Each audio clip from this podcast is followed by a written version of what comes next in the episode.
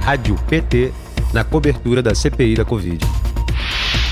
O presidente da CPI da Covid, senador Omar Aziz, do PSD do Amazonas, informou nesta quinta-feira, dia 17, que, diante da ausência não justificada do empresário Carlos Luiza ao depoimento previsto para hoje, o colegiado vai usar seus poderes para determinar a retenção do passaporte do empresário e a condução coercitiva para que ele se apresente na CPI.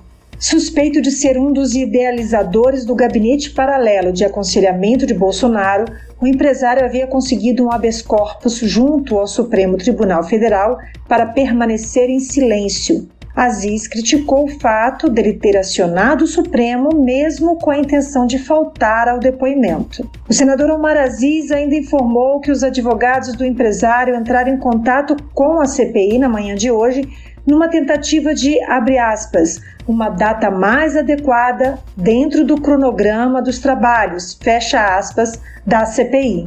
A Comissão Parlamentar de Inquérito aprovou anteriormente a quebra de sigilos telemático, telefônico, fiscal e bancário de Wizard, decisões confirmadas pelo STF.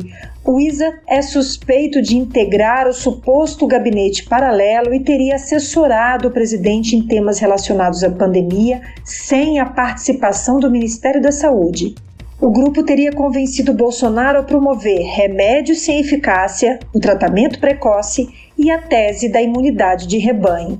O outro depoimento marcado para hoje era o do auditor do Tribunal de Contas da União, Alexandre Silva Marques. Ele é o autor de um relatório falso sobre o número de mortes por Covid-19 divulgado por Bolsonaro. Ele teve o depoimento adiado em decorrência da votação da medida provisória da Eletrobras no plenário do Senado, que aconteceu também nesta quinta-feira.